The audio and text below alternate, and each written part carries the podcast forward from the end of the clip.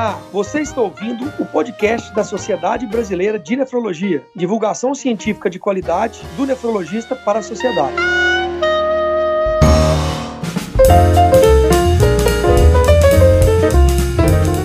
Muito boa noite, ouvintes da Sociedade Brasileira de Nefrologia. Eu sou o Daniel Calazans, vice-presidente da SBN, e hoje falaremos sobre nutrição e nefrologia. E para falar desse importante tema e elucidarmos todas as dúvidas da população, tenho o prazer de contar com quatro brilhantes nutricionistas: doutora Cristiane Moraes, doutora Denise Mafra, doutora Fabiana Nebas e doutora Aline Antunes. É uma satisfação participar desse momento com vocês e gostaria agora que cada uma pudesse se apresentar, falar de suas qualificações e suas principais atividades. Doutora Cristiane, por favor. Olá a todos, muito obrigada. É uma satisfação estar aqui gravando esse podcast tão importante né, para os pacientes com doença renal crônica. Dr. Daniel Calazans, muito obrigada pelo convite. Eu sou nutricionista, uh, fiz pós-graduação em nutrição esportiva e fisiologia do exercício e tracei toda a minha carreira acadêmica na Universidade Federal Fluminense, no Rio de Janeiro, é, onde eu fiz pós-graduação, né, doutorado e pós-doutorado em ciências cardiovasculares, estudando a parte de nutrição renal. Estudei bastante a parte da atuação do exercício físico no paciente com doença renal crônica e também ah, estudei sobre toxinas urêmicas e microbiota intestinal. Atualmente eu atuo bastante na prática clínica, trabalhando basicamente com pacientes com doenças crônicas, dentre eles os pacientes com doença renal crônica, e também atuo dando palestras e aulas em cursos de pós-graduação. Muito bom, doutora Denise Mata. Olá a todos, é um prazer enorme estar aqui com a Cris, com a Fábio, com a Aline e com o Dr. Daniel. Né? Obrigada pelo convite. Eu acho que a gente precisa falar aqui, a gente precisa estar aqui mesmo, né? Falando para os pacientes da importância da nutrição para os pacientes com doença renal crônica e não só para os pacientes, mas para os profissionais de saúde que trabalham com esses pacientes. Bem, é, então eu sou formada né, em nutrição pela UFSC, lá em Floripa, sou de lá. É, fiz mestrado e doutorado com a professora Silvia Cosolino na USP é, e depois fiz o pós-doc na Universidade Claude Bernard, em Lyon, com o professor Denis Fouque, e essa, essa trajetória inteira, então, foi sempre focado na nutrição renal, né? Então, desde a minha graduação, é, eu trabalho com é, a doença renal crônica, e hoje eu sou professora, né? Hoje, já faz um tempo, então, é, eu sou professora na Universidade Federal Fluminense, é, e sou professora, então, titular e três pós-graduações é, de nutrição, a das ciências cardiovasculares e das ciências médicas. Enfim, é mais ou menos isso.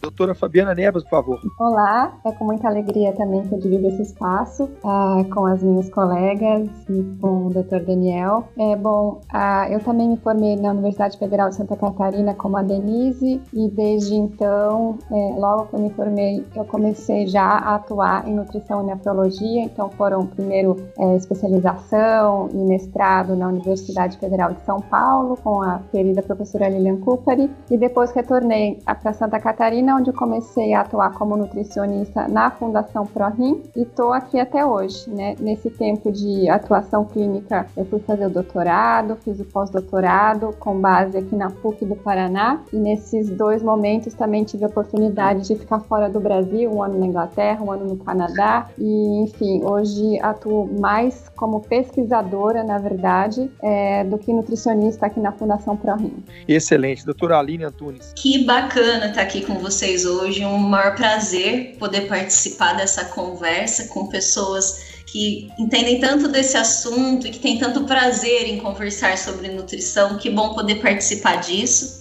Eu sou formada pela Unesp de Botucatu, sou da primeira turma de nutrição da Unesp de Botucatu e por lá, na Faculdade de Medicina, foi onde eu fiz o meu aprimoramento, mestrado e doutorado uh, da saúde na área de doença renal, né? E atualmente eu trabalho como nutricionista, tanto atendendo pacientes em tratamento conservador, pacientes ambulatoriais, como atendendo também pacientes em tratamento dialítico.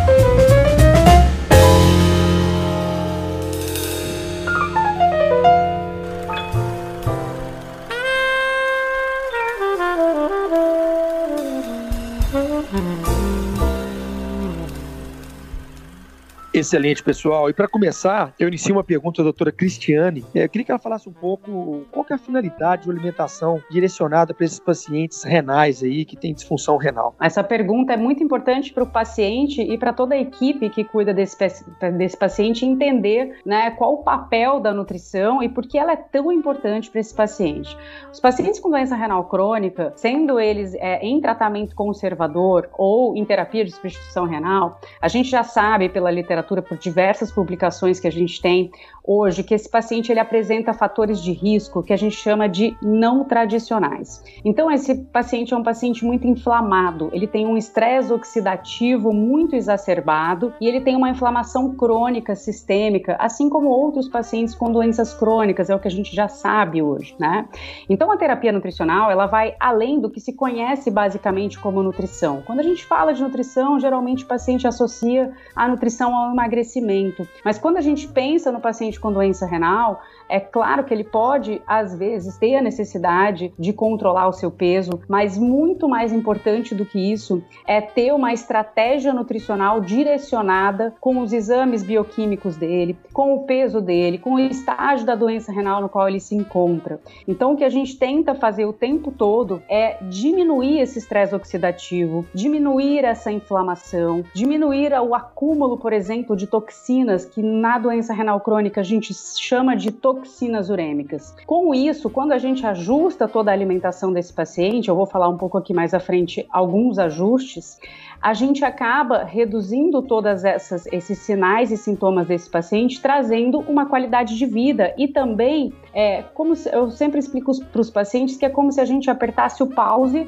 ou se a gente diminuísse a velocidade da progressão da doença. Então, por isso é muito importante que a partir do momento onde esse paciente recebe o diagnóstico de doença renal, através de marcadores que o médico solicita, que ele já imediatamente procure um nutricionista especialista para que ele consiga tratar todas essas esferas que eu citei anteriormente, para que a progressão da doença seja bem lenta ou para que a gente de fato consiga segurar esse paciente no tratamento conservador o maior tempo possível. Quando a gente fala do paciente que já faz a terapia de substituição renal, um dos focos, né? É claro que existem multi é, é, facetas da terapia nutricional, mas um dos focos é fazer com que esse paciente fique bem nutrido, que ele perca pouca massa muscular ou que a gente de fato faça com que ele não perca massa muscular, porque a gente sabe que esses pacientes que realizam terapia de substituição renal, eles têm mais é, propensão a perder músculo, né? Pela, pelo próprio sistema de diálise, pela diálise peritoneal.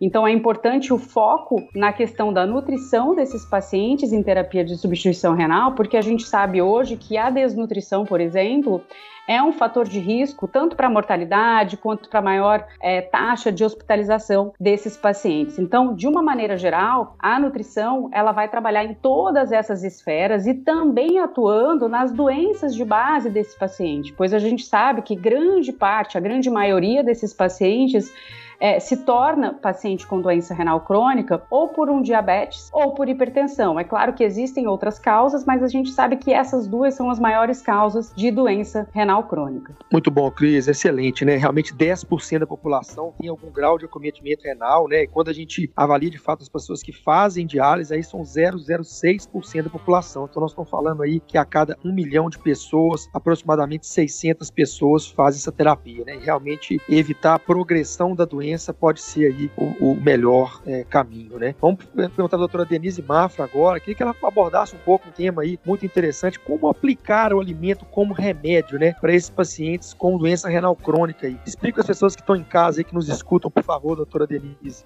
Muito bem. É, pegando um gancho aqui que a Cris falou, né, então é, é muito importante a alimentação para esses pacientes, para a gente é, tentar é, é, diminuir essa, essa rápida progressão né, da, da, da, falência renal. Então, primeiramente, o alimento como remédio, né, a gente lá no tratamento conservador, a gente vai falar sobre dieta hipoproteica, sobre dieta hipossódica, então, é, já englobando né, essa alimentação super importante aí para o nosso paciente, é, para retardar essa progressão da falência renal. E aí, a gente tem trabalhado bastante esse food as medicine, né, que em inglês, então, a, a gente traduz aí para o português como alimento como remédio, que é de fato isso, né? A gente tem que é, usar o remédio, o, desculpa, o alimento como a nossa ferramenta de trabalho e mostrar para o paciente que é o que ele come é que vai diminuir mais o processo inflamatório, que vai diminuir mais o estresse oxidativo, que todo um processo de complicações que esse paciente apresenta. Então, a alimentação sim é muito importante, né? A gente tem trabalhado bastante com espe alimentos específicos, né? Por exemplo, a cúrcuma, é, a própolis, né? Que é, hoje, com a pandemia, ela tem ficado muito em voga, né? Que é, ela é anti-inflamatória, antioxidante, então é muito importante a gente usar é, esses compostos bioativos. É, a gente depois vai falar um pouco mais para frente, né? Da microbiota, que é importante. Então, assim,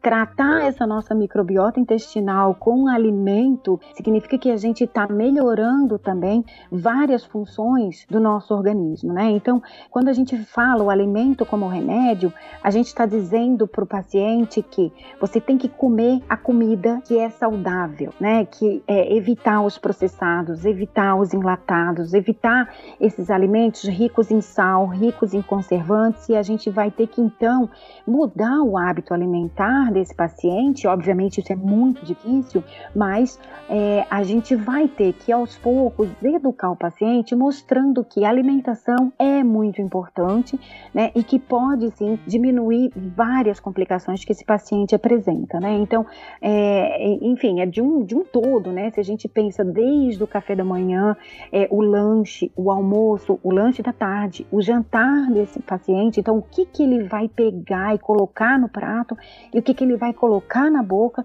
e ele vai ter que pensar que tipo de nutriente ele está ingerindo, porque a partir do momento que ele começa a entender é, o que, que é bom e o que, que é ruim, a gente vai sim começar a modular e mitigar é, o processo inflamatório e várias complicações, né, como eu já falei, que esse paciente apresenta. Então, é através dessa alimentação saudável, né, e aí óbvio que eu poderia falar de vários alimentos que a gente tem trabalhado, né, a gente tem agora projetos com o sulforafano, que é um, um, um princípio ativo, né, entre aspas, né, um composto bioativo, do, das, dos crucíferos, né? Então, do brócolis, é, da couve de Bruxelas, né? Da, da é, couve-flor. Então, os crucíferos são importantíssimos, né? As fibras. Então, não esquecer de colocar no prato esses alimentos é, importantes, né? E saudáveis. Então, é, eu teria que horas e horas falando, né? De alimento como remédio, mas é, eu acho que a gente tem que começar a pensar e a, e a trazer isso para o paciente, né? Então, é, é, trabalhar com a comida e com a comida saudável, né? E que cada vez mais hoje na vida corrida que as pessoas têm, né, é, mais, então, procuram os alimentos que são mais rápidos, que são é mais frito, é mais é, fast food. Então isso tem que ser deixado de lado e falando de novo, isso é muito difícil, mas esse alimento como remédio a gente consegue sim trazer um, um pouco mais de saúde para os nossos pacientes.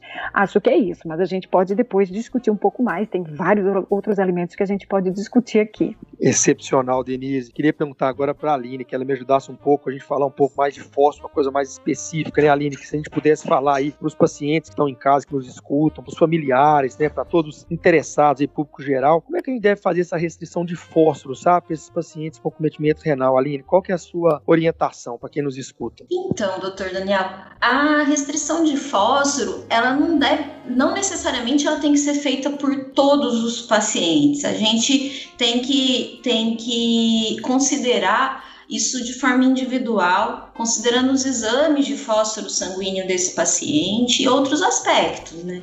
O fósforo ele tem uma importância no funcionamento do nosso corpo, ele tem sua ação de manutenção da saúde dos ossos, e níveis baixos de fósforo no sangue podem levar a fraqueza muscular e em casos até extremos, assim, pode chegar até a morte, né, se ele estiver muito reduzido. Então, assim, orientar a restrição de alimentos ricos em fósforo para quem tem um fósforo sanguíneo já abaixo pode ser extremamente prejudicial. É, outro ponto que a gente tem que considerar é que níveis sanguíneos baixos de fósforo eles podem indicar uma baixa ingestão de proteínas, uma vez que fontes de proteína como carnes, independente se branca ou vermelha, ovos, leite, os derivados do leite, feijões, eles também são fontes de fósforo, né? E as proteínas elas são importantes para todos nós, em diferentes quantidades pacientes em tratamento conservador da doença renal, eles vão ter uma necessidade de proteína menor. Já aqueles pacientes em diálise, eles vão ter uma necessidade aumentada de ingestão de proteína. Essa necessidade, se não for atendida, pode levar à desnutrição, que é o que a gente não quer. Por outro lado, a gente também tem os malefícios do fósforo sanguíneo elevado, que num primeiro momento pode causar aquele desconforto de uma coceira no corpo e com o passar do tempo pode ter prejuízos grandes, né, enfraquecendo e deformando os ossos e enrijecendo os vasos sanguíneos e coração, né? O que não é nada bom para a saúde cardiovascular, uma vez que imagina um coração rígido, como que ele vai bombear de forma eficiente o sangue para o corpo. É, dessa forma, nesses casos em que o fósforo sanguíneo está mais elevado, uma restrição de alimentos ricos em fósforo, ela pode sim ser necessária. E quando eu falo em restrição de consumo, de forma alguma eu estou falando em exclusão, né? Eu estou falando em moderação. E é importantíssimo que a gente se volte, nós como nutricionistas mesmo, a evitar atitudes radicais e restrições desnecessárias, evitando atitudes mais extremas, limitando a, a liberdade de escolha do paciente, muitas vezes, quanto à sua alimentação. É, pois os pacientes eles têm vontade, né? Eles têm vontade em relação à comida e essas vontades têm que ser consideradas sim na hora que a gente está fazendo uma orientação nutricional. Aliás, em consulta nutricional, o nutricionista junto com o paciente vão bolar a melhor estratégia para manter ou alcançar esses níveis de fósforo sanguíneo normais, né, que não sejam nem alto nem baixo, já que esses dois extremos aí podem ser uh, implicar em malefícios sem deixar de fornecer a proteína e todos os demais nutrientes que são necessários a cada paciente.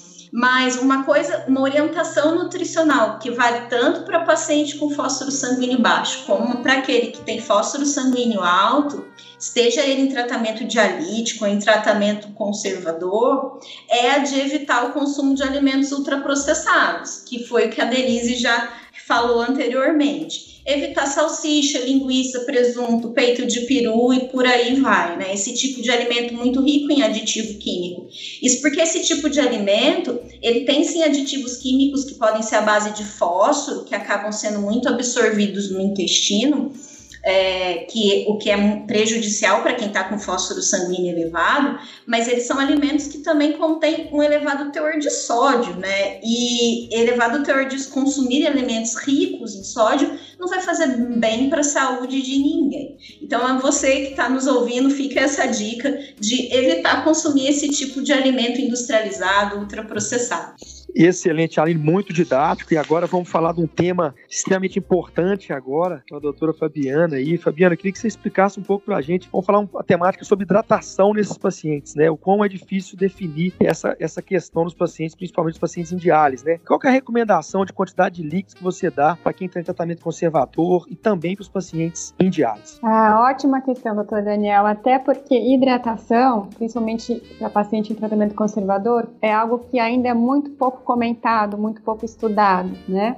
É, nos últimos anos, apenas que essa temática tem vindo à tona, né, por meio de estudos, é, principalmente observacionais, é, de, de, acompanhamento de populações, e eu acho interessante frisar que é, esses estudos eles têm mostrado que pessoas que consomem uma maior quantidade de líquidos, principalmente de água, vão ter o menor risco de desenvolver doença renal crônica, e quando já tem doença renal crônica, há indícios também que possa diminuir a progressão da doença. Né? Claro, precisamos de mais comprovações, de estudos melhor controlados, que ainda é, pouquíssimos foram feitos e, e não, não, se conseguiu nesse, nesses estudos mostrar o benefício, até porque os indivíduos que participaram não conseguiram tomar muito mais do que eles já tomavam. Mas, enfim, é, eu sempre acho importante ressaltar que cada um vai ter uma quantidade ideal para tomar, né? E essa quantidade ideal, ela vai mudando conforme no clima, então se o clima está mais quente, a gente transpira mais, vai precisar de mais. Se por acaso teve um dia que comeu algo mais salgado, vai precisar de mais água para estar tá bem hidratado. Então, melhor do que falar em quantidade de água, né, é, é legal falar e como, como monitorar o estado de hidratação, né? Seja você paciente com doença renal crônica ou não. De, depois eu vou falar sobre é, é diálise. Então, é,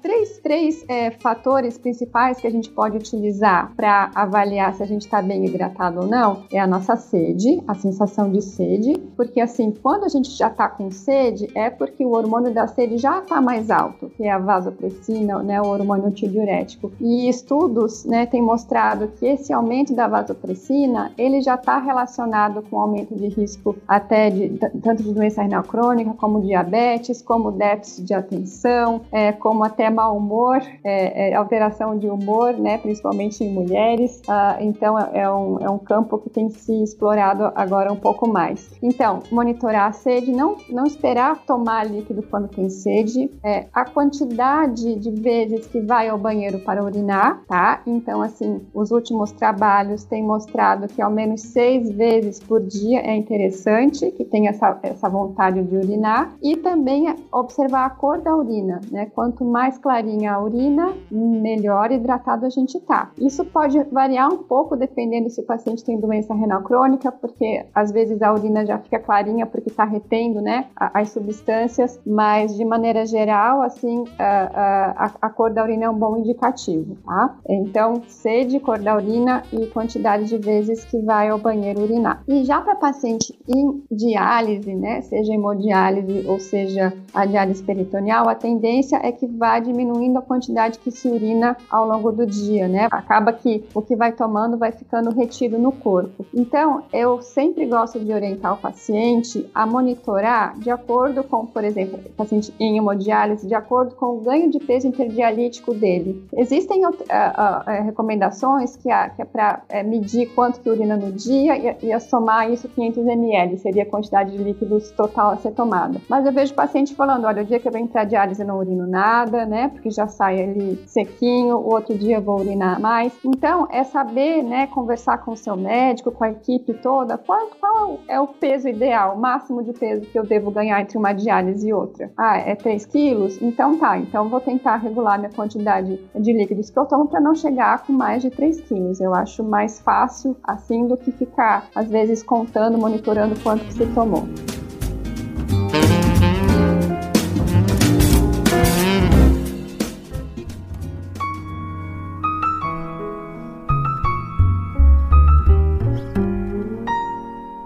Excelente, Fabiano, boa dica. Vamos agora perguntar para a Cristiane falar um pouquinho sobre como é que a gente deve pensar sobre a alimentação desses pacientes aí com doença renal crônica aí. Vamos ver os mitos e verdades aí. Perfeito, doutor Daniel. Muito importante a gente é, pontuar essa questão dos mitos, né? É uma coisa que eu gosto de falar bastante no consultório, nas minhas aulas, nas palestras, nas lives, é que é, talvez há 10 anos atrás é, a prática do nutricionista ela se baseava muito sobre o que não pode, né? E hoje a nossa prática ela deve ser baseada muito sobre tudo que se pode e se deve comer, né? Como a própria doutora Denise Mafra falou, é, a gente tem que usar a comida como alimento. Então, é, até mesmo né, a questão de, de alguns casos, de alguns pacientes, a gente tem é, que fazer algumas restrições em alguns momentos, né? Então, por exemplo, se ele está com fósforo aumentado, se ele está com potássio aumentado, a gente tem sim que fazer alguma restrição, mas essas restrições elas têm uma fase, né? Elas não devem perdurar, elas devem se alinhar com os resultados dos exames bioquímicos desse paciente. Então, é, o, um dos, é, um dos pilares do tratamento, né, da, da, alimentação desse paciente é muito baseada na ingestão proteica. Então a gente pode dividir de uma forma bem grosseira, assim, né, assim, sem esmiuçar muito. É, o paciente em tratamento conservador, ele precisa, né, ele deve fazer uma restrição de ingestão de proteínas para que essa progressão da doença seja lentificada, que ela seja pausada, né? Por quê? Porque essas proteínas vão gerando mais toxinas urêmicas, vão gerando mais inflamação, vão agredindo mais a questão né, da doença renal e podem levar a uma progressão mais rápida, mais acelerada da doença renal. Já por outro lado, quando a gente pensa na, na ingestão proteica dos pacientes em hemodiálise ou diálise peritoneal, é justamente ao contrário. Esse paciente precisa ter uma ingestão é, mais alta, né, de acordo com ele ter diabetes ou não, por exemplo, para que ele supra suas demandas proteicas. Então, a proteína, ela é sim um pilar, e uma coisa que eu gosto de deixar muito clara para os pacientes é que a proteína, ela não é vilã. O que a gente tem que fazer é fazer o controle dessa proteína, mas a gente não deve, em nenhuma hipótese, eliminar a proteína da dieta, porque alguns pacientes, doutor Daniel, têm a ideia de que se eles pararem de comer proteína, que eles vão né, ficar muito bem, que o rim vai até se reestabelecer.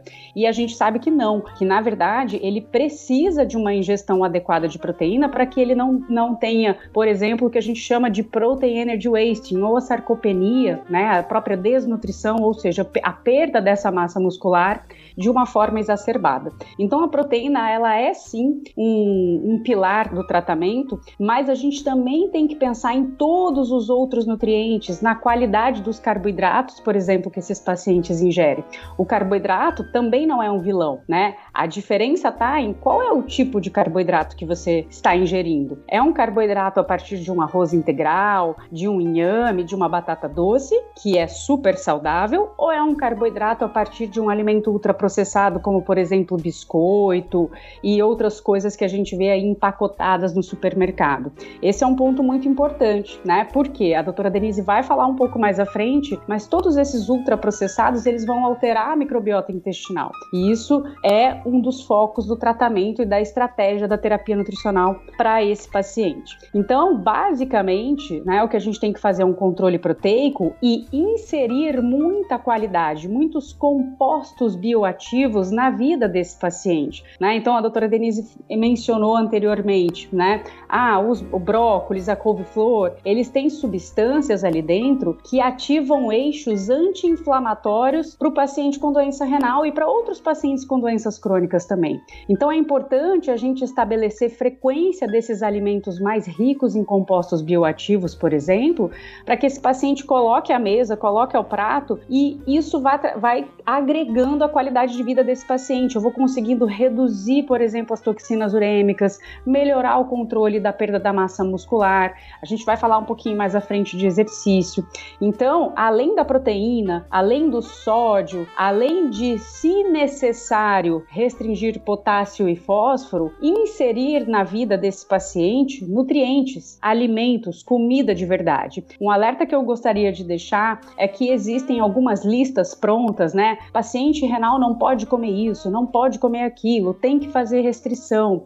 Essas listas, elas podem agravar o estado nutricional desse paciente porque ele deixa de ingerir muitos nutrientes que não necessariamente são contraindicados para ele, e isso vai, vai levando uma perda de peso, uma perda de massa muscular, e a gente sabe que essa perda, ela vai gerar um aumento da progressão, né, uma velocidade maior da progressão da doença renal crônica. Então, é muito, muito importante importante a gente agregar qualidade e parar com essas listas prontas, né? Fazer com que esse paciente se dirija a um profissional capacitado para ter uma alimentação adequada. Então, Cristiano, muito interessante. Você trocou num tema importante que é a microbiota intestinal, né? E já para falar disso, vamos pedir aí essa missão difícil, doutora Denise, tentar traduzir o que, que é a microbiota intestinal para quem nos escuta em casa. Qual que seria o seu papel da doença renal crônica? Então, como trazer isso para o leigo entender essa importante situação que você tem estudado muito? Então, vamos falar um pouquinho desses bichinhos, né? Que assim é muito complexo, né? E a gente tem que estudar muito para entender.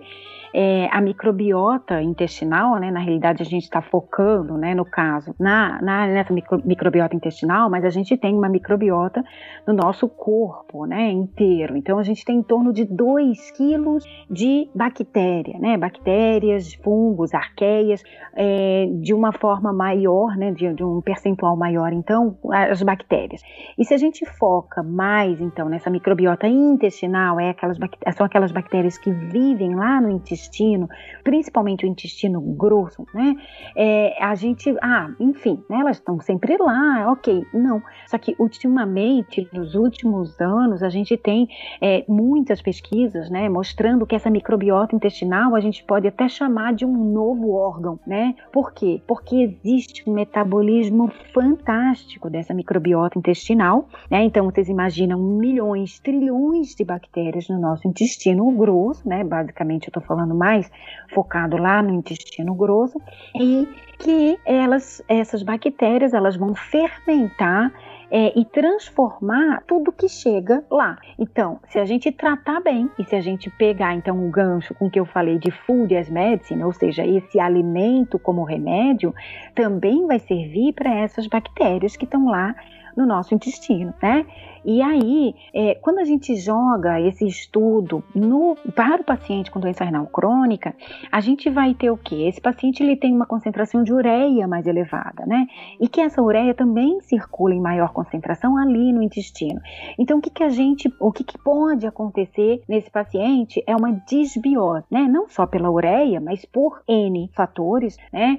É, e aí a gente vai ter alguns bichinhos, né? Eu vou falar assim, é, eu tenho uma ex-aluna aluna, né, a Natália, que ela odeia quando eu falo dessa forma, mas eu acho que dessa forma eu consigo é, expressar um pouco mais, né, porque assim, é muito difícil estudar a microbiota, então eu vou falar de bichinhos, né, então a gente, dependendo do que a gente vai dar para esses bichinhos comerem, né, a, a, gente vai metabolizar, essa, essa microbiota metaboliza e vai formar alguns compostos que podem ser ruins ou podem ser muito, muito bons, né, então depende o que, que é, essa microbiota está recebendo recebendo através da nossa alimentação.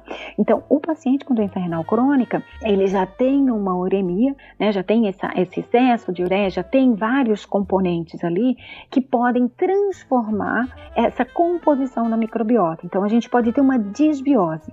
E aí, a gente vai falar um pouquinho é, de toxina urêmica. Então, o que, que é isso? Dependendo do tipo de bactéria que esse paciente tenha no intestino, ele vai produzir toxinas, né, que são ruins é, quando um indivíduo é, saudável, que tem função renal normal, ele elimina essas toxinas que são produzidas pela bactéria, pelas bactérias intestinais.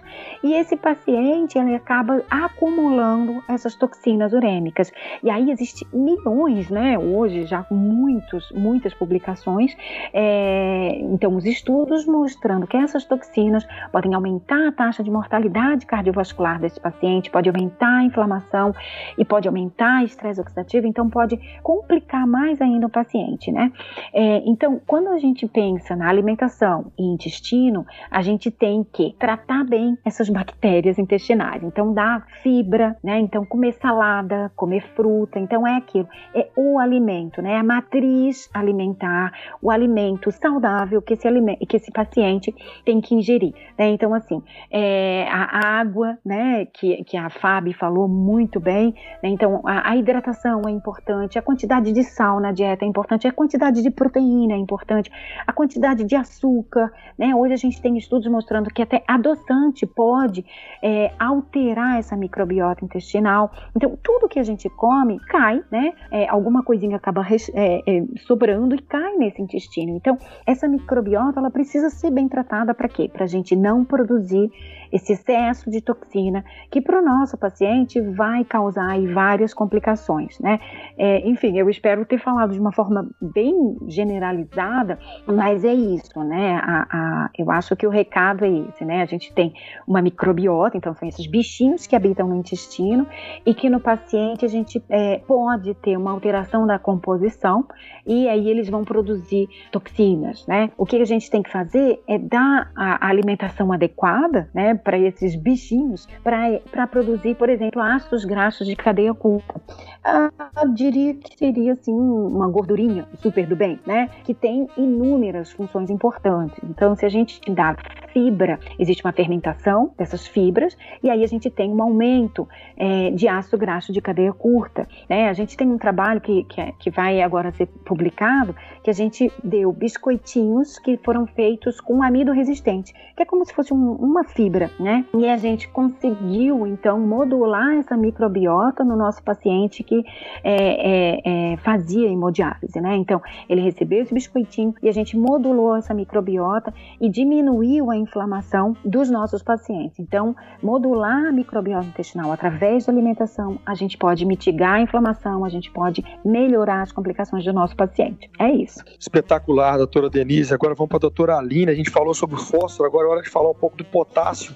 Queria que você comentasse um pouco, doutora Alina, como é que deve ser as suas orientações para o potássio para essa população? Então, doutor Nanel, a gente, muitas vezes os pacientes com doença renal crônica, eles acabam recebendo um rótulo de que porque tem doença renal crônica, eles têm potássio elevado e devem restringir determinados tipos de alimento. Isso não é verdade, né?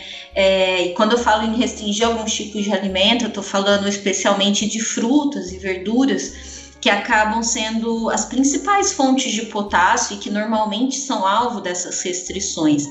E é importante que a gente entenda que dentro do universo de pacientes com doença renal crônica, a gente tem paciente com potássio do, é, sanguíneo baixo, um potássio sanguíneo normal e um potássio sanguíneo elevado. Então, para aqueles que têm um potássio sanguíneo baixo, não cabe uma restrição do consumo de alimentos fontes de potássio, pelo contrário, né? A ingestão de tais alimentos ela deve ser até incentivada, uma vez que tanto o potássio sanguíneo baixo como o potássio muito elevado, ele pode causar cãibra e pode levar a, a interferências no batimento do coração. E essa interferência pode ser de extrema gravidade. Então, é importante dizer que, mesmo nos casos também de potássio sanguíneo elevado, em que uma restrição alimentar ela pode ser necessária, essa orientação ela deve ser feita junto com o nutricionista, né, pelo nutricionista e de forma individualizada, considerando sim as necessidades nutricionais que devem ser atendidas, mas também as preferências alimentares desse paciente e as possibilidades inclusive possibilidade financeira de adquirir aquilo que está sendo sugerido, né? Para que seja algo viável de ser seguido.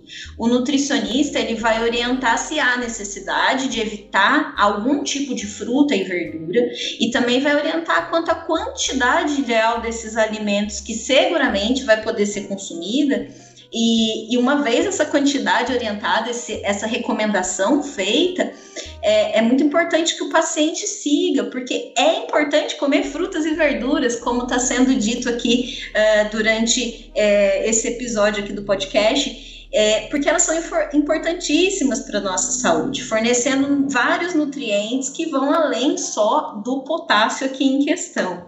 E outro ponto para a gente destacar é que antes de culpar a alimentação como causa de um potássio sanguíneo elevado, a gente deve avaliar outras possíveis causas desse potássio elevado. Alguns medicamentos, alguns antipertensivos como captopril, losartan, eles podem aumentar o potássio sanguíneo. O mau funcionamento intestinal, o intestino preso, né, ele também pode levar ao aumento do potássio uma vez que a eliminação de potássio através da urina nos estágios mais avançados da doença renal, ela pode estar comprometida, sendo então a, eliminação desse potássio pelas fezes uma via importante para manter essa eliminação e para se manter o balanço de potássio no organismo. Então, só abrindo um parênteses aqui, às vezes as pessoas adotam uma dieta tão restrita em frutas e verduras por achar que precisa ser assim, o que é equivocado, é, em busca de um potássio sanguíneo normal, e às vezes essa restrição mais drástica ela acaba afetando o funcionamento intestinal e prejudicando essa via de eliminação de potássio via fezes, né? Ou seja, tentando melhorar o potássio sanguíneo através de uma restrição alimentar severa e, como eu disse, às vezes desnecessária é, ele pode acabar piorando os seus níveis de potássio sanguíneo, além de afetar a saúde intestinal como um todo, como a Denise acabou de falar sobre a saúde da microbiota intestinal. E, esse tipo de restrição também mais severa em relação ao consumo de frutas e verduras vai favorecer também uma alteração da acidez do sangue. O sangue fica mais ácido e sangue mais ácido também faz aumentar potássio, assim como diabetes também faz aumentar o potássio perda de músculo, às vezes por emagrecimento muito rápido, acaba perdendo musculatura, isso também faz aumentar o potássio. Então, tudo isso deve ser considerado quando se avalia se há ou não a necessidade de fazer uma restrição alimentar para o controle desse potássio e sem dúvida nenhuma essa restrição deve ser feita de forma impensada, é, não individualizada e de forma tão uh, rigorosa, né? A gente precisa de fontes de potássio na nossa alimentação, a gente precisa de frutas e verduras na alimentação.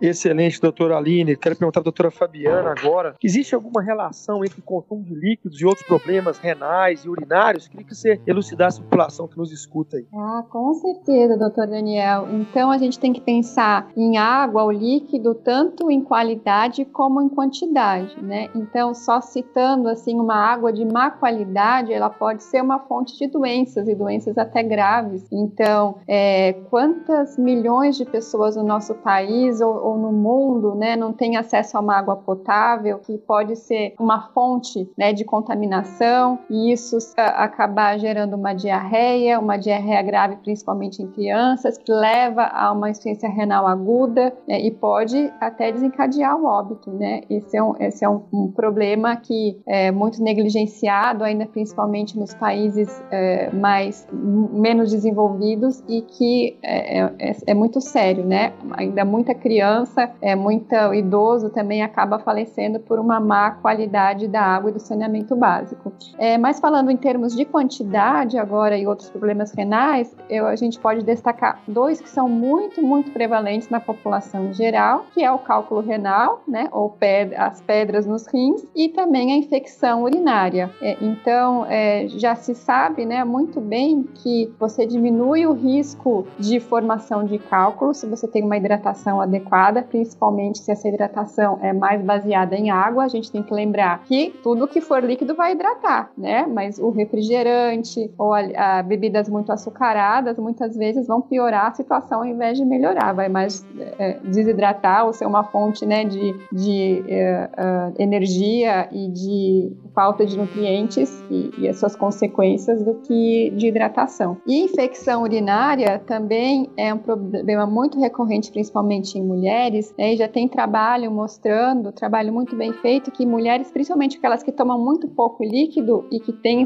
é, é, infecção urinária recorrente, se você consegue aumentar a quantidade de líquidos, aumentar as vezes que você vai ao banheiro urinar, né, diminuir a concentração urinária, você tem um efeito bastante positivo na diminuição uh, tanto de sintomas, né, como de infecção urinária também.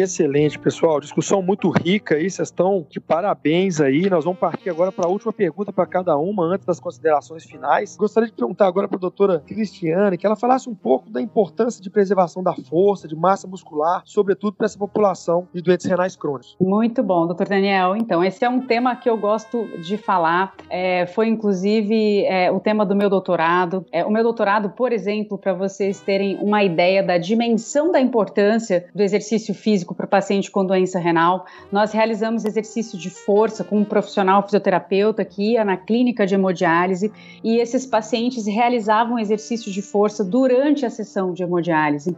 E a gente viu uma melhora da inflamação, uma melhora da força muscular desses pacientes, uma melhora da composição corporal desses pacientes. Então, é, por que, que isso é tão importante nesse paciente? Como a gente já falou anteriormente, todas nós, esse paciente com doença renal crônica, ele tem uma inflamação sistêmica, ele tem mais produção de citocinas inflamatórias.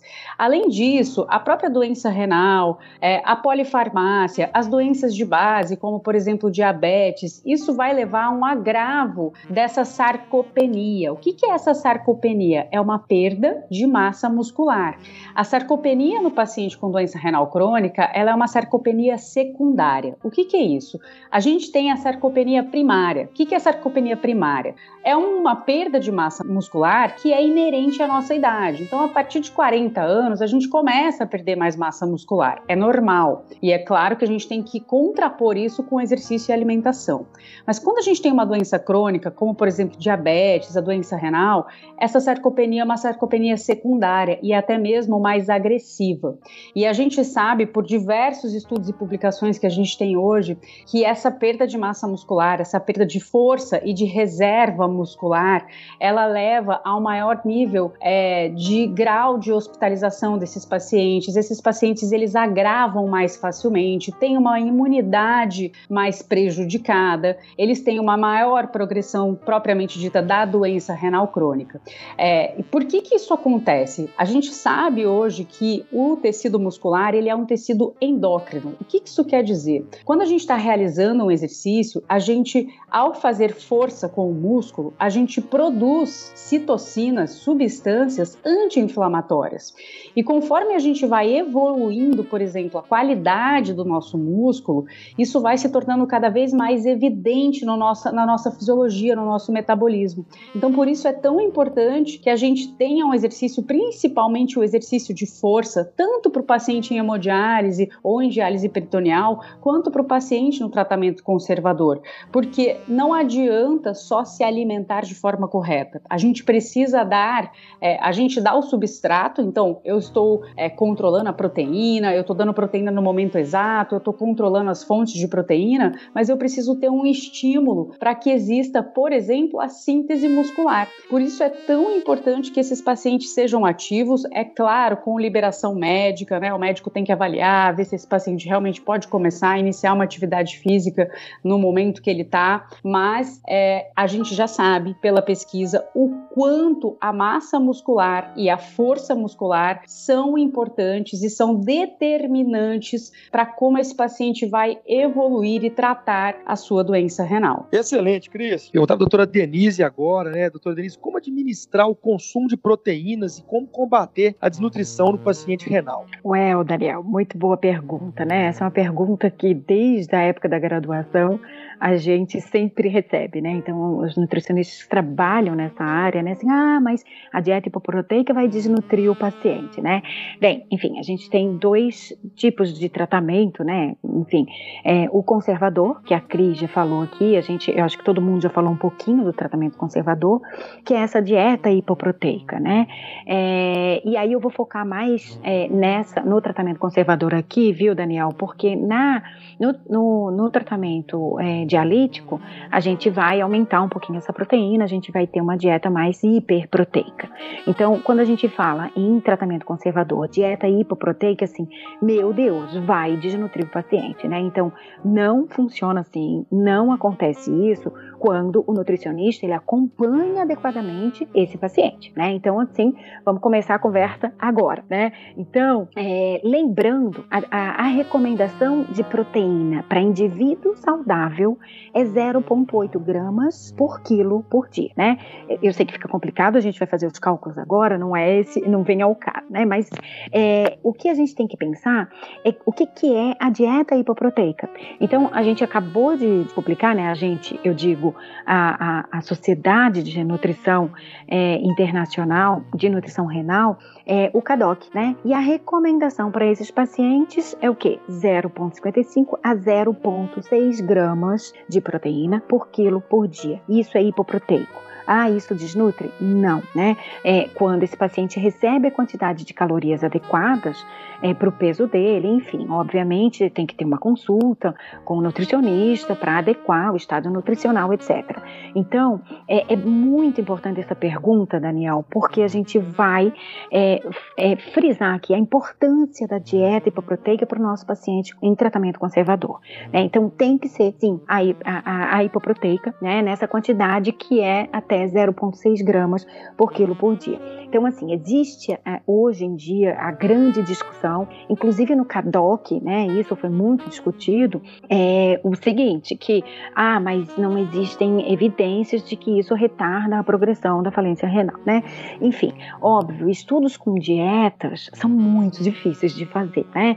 É, porque a gente tem milhões de viés aí num estudo clínico, né, para a gente é, prescrever uma dieta hipoproteica.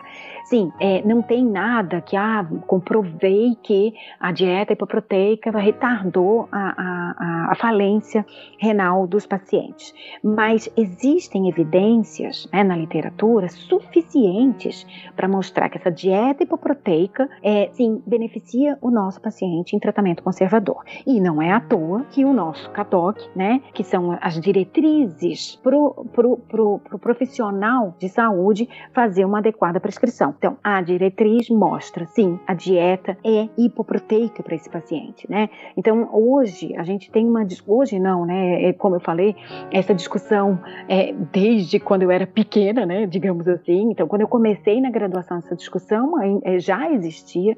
Então, é, frisando aqui, Daniel, né? Eu fico até nervosa quando eu falo de dieta hipoproteica, porque ainda a gente está em 2021 e a gente ainda escuta que a dieta hipoproteica vai desnutrir o nosso paciente. Não vai, né? E aí a gente, eu vou falar aqui de outras coisas importantes que é as dietas de moda, da moda, né? Então a gente teve aí e tem ainda a, a low carb. Então low carb é super importante, emagrece. O nosso foco para esse paciente não é emagrecimento. Claro, a gente um paciente obeso, ele precisa perder peso, ele tem doença cardiovascular, ele tem, ele infartou. Sim, a gente vai focar na perda de peso, mas não é o primeiro foco, né? Então é importante é, a gente falar dessa low carb ou de outras dietas da moda, que quando a gente faz uma dieta com baixo teor de carboidrato, a gente é, vai colocar necessariamente muito mais proteína. E aí eu falo aqui é, que isso pode ser até criminoso, né? Entre aspas, obviamente, mas assim, não pode fazer isso para um paciente em tratamento conservador. Ele tem que fazer uma dieta hipoproteica, né? A gente tem um ambulatório lá na UF de nutrição renal, a gente tem em torno de 750 pacientes, né? Com a COVID, a gente está aí num, num atendimento online, mas os pacientes procuram muito a gente e eu vejo, né? A gente está aí mais de 10 anos com esse ambulatório, existe muitos benefícios e uma melhora dos nossos pacientes em termos de exame é, bioquímico e, de, e do próprio estado nutricional desse paciente. Então, frisando aqui, não desnutrimos o nosso paciente com dieta hipoproteica. Nutricionistas, por favor, a dieta tem que ser hipoproteica para o nosso paciente com doença é, renal crônica. Pacientes, por favor, escutem nossos, os nossos nutricionistas, né? É, a, o brasileiro ele come muita proteína, ele come muita carne, ele come muito, muito, ele toma muito leite, ele come feijão. Então, obviamente, a mudança do hábito alimentar vai ser difícil, mas essa dieta hipoproteica ela é muito legal para o nosso paciente. Excelente, doutora Denise. Eu acho que você tocou num ponto muito importante, né? A importância da equipe multidisciplinar no tratamento conservador. Sim, né? Então, perfeito. Esse acompanhamento realmente ele é fundamental e ele pode progredir sim a, a evolução da doença renal, né? Agora vamos para a doutora Fabiana aí. A gente vai falar de um tema agora bem interessante que é o consumo da carambola, né? E o que, que você pode dizer para o paciente renal crônico que nos escuta, para os familiares? Quais são as orientações sobre a carambola e o porquê a gente deve tomar uns cuidados pacientes renais crônicos? Ah, tá certo. Então, a gente costuma falar para os pacientes, né, principalmente os em diálise, que ele pode comer tudo menos carambola, né? O restante vai depender da quantidade, da frequência, mas a carambola realmente ela é o único alimento que ele não deve consumir de maneira nenhuma, porque ela tem uma neurotoxina que quando os nossos rins estão funcionando normalmente, essa toxina vai ser eliminada é, pela urina, né? E quando os rins estão em falência, que você precisa, né, de uma terapia renal substitutiva, você está em diálise, ou diálise peritoneal ou hemodiálise, aí não tem como é, essa, via de eliminação ela está comprometida, né? Então é o único alimento realmente que o paciente não deve consumir. Em relação ao tratamento conservador, né? Se, se, o, se, a, se a, taxa de filtração renal está lá acima de 30 ml por minuto, acredito não vi nada contradizendo, né? O rim ainda vai dar conta de eliminar essa neurotoxina. Abaixo disso eu já teria um pouco mais de receio. Excelente. Agora para a doutora Aline, né, falando sobre um pouco dos pacientes aí diabéticos que a gente está falando aí, que é a principal causa de doença renal crônica nos Estados Unidos, né, no Brasil, a segunda pelo dado da SBN. E quais as frutas seriam mais recomendadas, se é que existem isso para os pacientes diabéticos, pacientes renais crônicos? Bacana. Então, eu, eu concordo em gênero, número e grau com a Fabiana quando ela diz que a única fruta que a gente fala que é proibida para o paciente com doença renal crônica é a carambola. E o mesmo vale, na minha opinião, para pacientes com doença renal crônica e diabetes, né? As outras frutas para os pacientes diabéticos com doença renal crônica, elas podem se, sim ser consumidas, considerando inclusive as preferências do paciente por um tipo de fruta ou outra. E essas frutas elas devem ser preferencialmente associadas a alguma fonte de fibra, é, seja ela a própria casca, bagaço da fruta, né? É melhor comer uma laranja com bagaço do que, com, ou, ou, do que chupar apenas a laranja, né? A ideia é mastigá-la, né? É, ou quando não for possível comer com casca ou bagaço, adicionar um pouco de fibra nessa, nessa refeição, seja é, essa fruta consumida como sobremesa de um almoço, de um jantar, uh, em que teve fibras oriundas de uma salada, ou até mesmo se for numa refeição isolada, adicionando um pouquinho de aveia ou de linhaça para deixar para fazer com que o carboidrato, o açúcar dessa fruta, seja liberado mais lentamente no sangue, evitando-se uh, picos de glicose, né, picos de açúcar nesse sangue.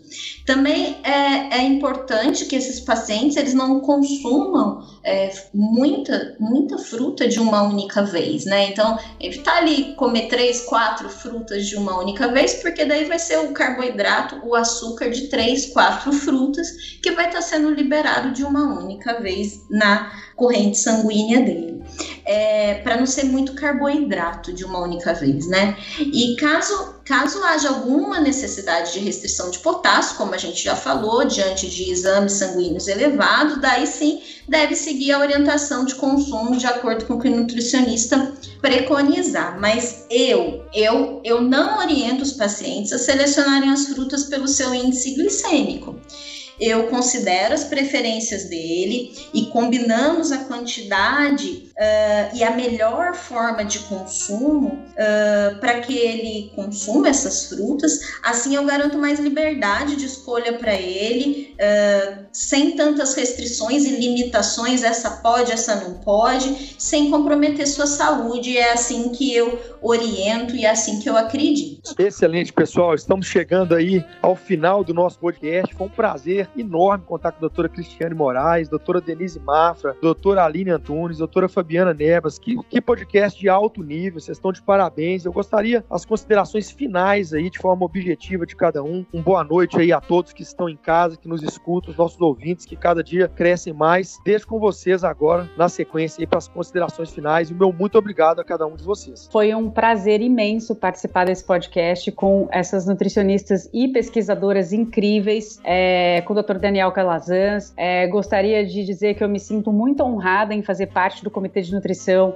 da Sociedade Brasileira de Nefrologia. É, esses dois anos agora estou como coordenadora, então a gente tem como missão trazer cada vez mais informação para o público, tanto para o público leigo quanto para os profissionais. É muito importante que todos é, tenham essa educação nutricional, se a gente pode chamar assim, para entender né, tudo que esse paciente precisa receber de orientação encaminhar esse paciente para um nutricionista que tenha né, uma, uma, uma experiência com paciente com doença renal. Isso é muito importante, né? A gente está é, na prática clínica, todas nós quatro aqui, acredito que há mais de 15 anos, eu por acaso estou há mais de 15 anos, então assim, a gente sabe o quanto é importante a gente ter bagagem, a gente ter conhecimento e ter estudo para atender esse perfil de paciente, que é um paciente tão especial, né? E a gente sabe o quanto a alimentação a nutrição e a terapia nutricional têm a contribuir é, para que esse paciente tenha uma melhor qualidade de vida. Então, é, o recado final que eu quero deixar é: não sigam listas prontas, não sigam recomendações fechadas. Se você é um paciente renal, procure ajuda de um profissional especializado para que você possa ter algo desenhado, feito para você, porque assim você vai poder comer muito melhor e ter muito mais qualidade de vida. Bem, muito bem. É, eu queria super agradecer a Sociedade Brasileira Brasileira de Nefrologia por essa iniciativa maravilhosa, né? É, o Comitê de Nutrição e ao Daniel que está aqui super trazendo é, perguntas muito interessantes e fazendo esse, essa mexida aqui, né? Com quatro nutricionistas. Eu acho que isso é muito importante. Então queria super agradecer, né? Esse momento que eu acho que vai aí. Espero que a gente divulgue bastante, porque a nutrição é muito importante, né? E a Cris falou agora, acho que eu não preciso nem falar muito, né? Porque a Cris falou exatamente é, o que é importante, que é a nutrição para esses nossos pacientes com doença renal crônica, né? Evitar essas listas prontas, né? Quando a gente fala lista, a gente engloba, né? É, o, o aquele detalhe, aquele comentário do vizinho, o chazinho é, faz isso ou usa aquilo, né? E, e não procura um nutricionista. Então, assim, eu acho que a busca por um profissional especializado é muito importante, porque a gente sim consegue melhorar muitas complicações é, do nosso paciente usando food as medicine, né? Ou seja, o alimento como remédio, né? Então, assim, é, para os pacientes, eu queria deixar um recado aqui que é, prestem atenção no que vocês estão comendo, né? Desde a hora que vocês acordam até a hora que vocês vão dormir, o que, que vocês colocam para dentro do corpo, né? Que isso é, vai refletir na saúde de vocês. Então, é muito importante a, a matriz alimentar, muito importante o que vocês comem, né? Então, eu queria super agradecer é, esse convite, né? E ao Daniel que fez perguntas aqui muito boas nesse podcast. Então, muito obrigada. Ah, eu também gostaria de agradecer demais a participação. Aprendi muito com as minhas colegas mais uma vez. É, as perguntas foram muito pertinentes, de fato. E eu fico feliz, assim, eu estou há 20 anos também nessa área de nutrição e nefrologia, é, em ver uma mudança de discurso, né? Uma preocupação hoje em dia muito mais em liberação do que em restrição, que foi é, o ambiente que acho que todas nós começamos, né? A, a, algum tempo. Uma preocupação excessiva, muitas vezes, com o exame estar bom e menos com a qualidade da alimentação. Então, toda a comunidade científica agora ela está voltada para estudar e divulgar a importância da qualidade da alimentação para todos os nossos pacientes. Obrigada mais uma vez. Foi um prazer estar aqui com vocês hoje, compartilhando aí tantas informações, aprendendo tanta coisa bacana.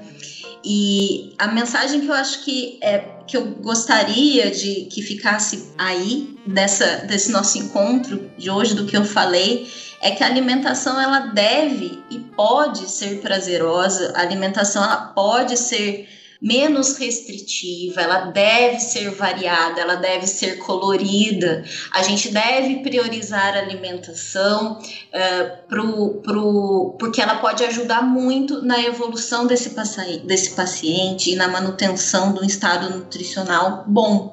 Então, pacientes é, procurem orientação de um nutricionista especialista ou experiente no atendimento de doenças renais nutricionistas estejam abertos a ouvir os seus pacientes em relação às suas preferências, em relação a, aos seus hábitos de vida e não serem uh, ditadoras de dieta, né? Eu acho que o nosso papel é uh, quebrar a cabeça, trazer o que ele gosta pro, pro, e, e materializar aquilo num plano alimentar muito nutritivo, mais prazeroso para esse paciente. Um abraço, muito obrigada aí pela presença de vocês e obrigada uh, ao Dr. Daniel. E está sendo um prazer fazer parte desse comitê de nutrição da Sociedade Brasileira de Nefrologia, meu primeiro ano, e eu estou gostando muito dessa movimentação em prol da nutrição e da saúde. Bom, e por fim eu convido todos os ouvintes a acessarem o site do Deviante, deviante.com.br, e comentarem na postagem desse episódio, sejam críticas, elogios ou mesmo dúvidas que ainda possam ter restado. Além disso, acessem o site da SBN e o Twitter arroba SBN Nefrologia. Lá estão sendo publicados todos os comunicados e posicionamentos de diversos departamentos da SBN sobre a Covid-19. Bom, abraços e até o mês que vem com um novo tema da Sociedade Brasileira de Nefrologia.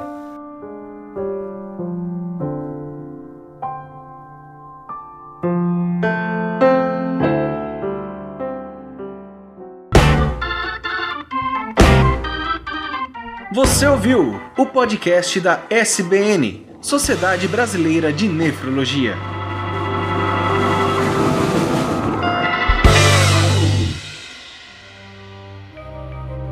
Este programa foi produzido por Mentes Deviantes.